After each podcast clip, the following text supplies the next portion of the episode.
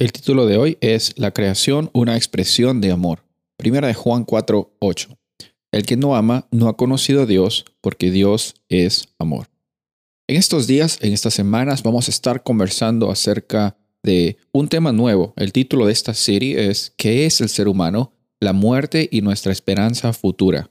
Cuando estamos en este planeta, pensamos que la muerte es una parte natural de la experiencia de, de ser un ser humano pero originalmente encontramos que la muerte nunca había sido parte del plan de nuestra existencia, parte del plan de nuestra, de nuestra vida, de nuestra experiencia. Por eso es que es tan difícil para nosotros eh, afrontar la pérdida de un ser querido, de un familiar, de un amigo, de alguien cercano a nosotros.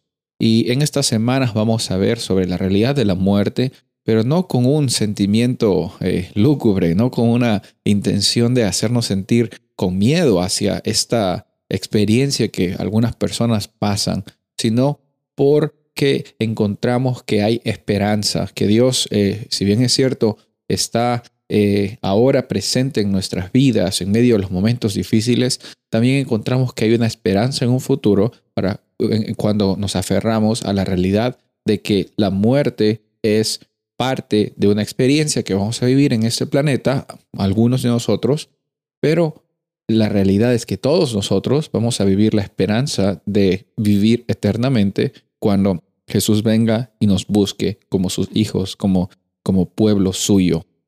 Por eso al ver en el libro de Génesis encontramos el amor de Dios, la intencionalidad de Él al crear este planeta para que el ser humano tenga una experiencia de abundancia, una experiencia de plenitud y experimente el amor de Dios incluso en medio de la creación. Por eso es hermoso salir al campo, estar en la naturaleza.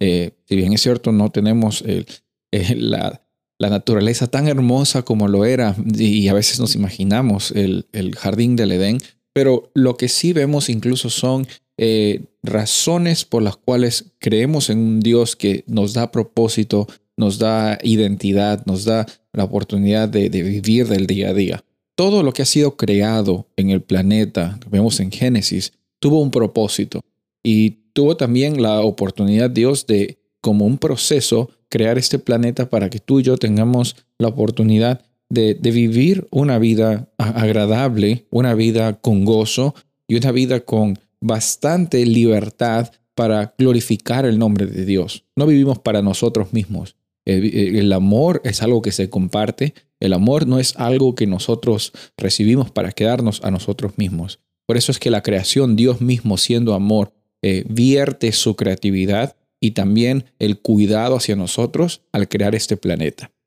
Soy el pastor Rubén Casabona y deseo que tengas un día bendecido.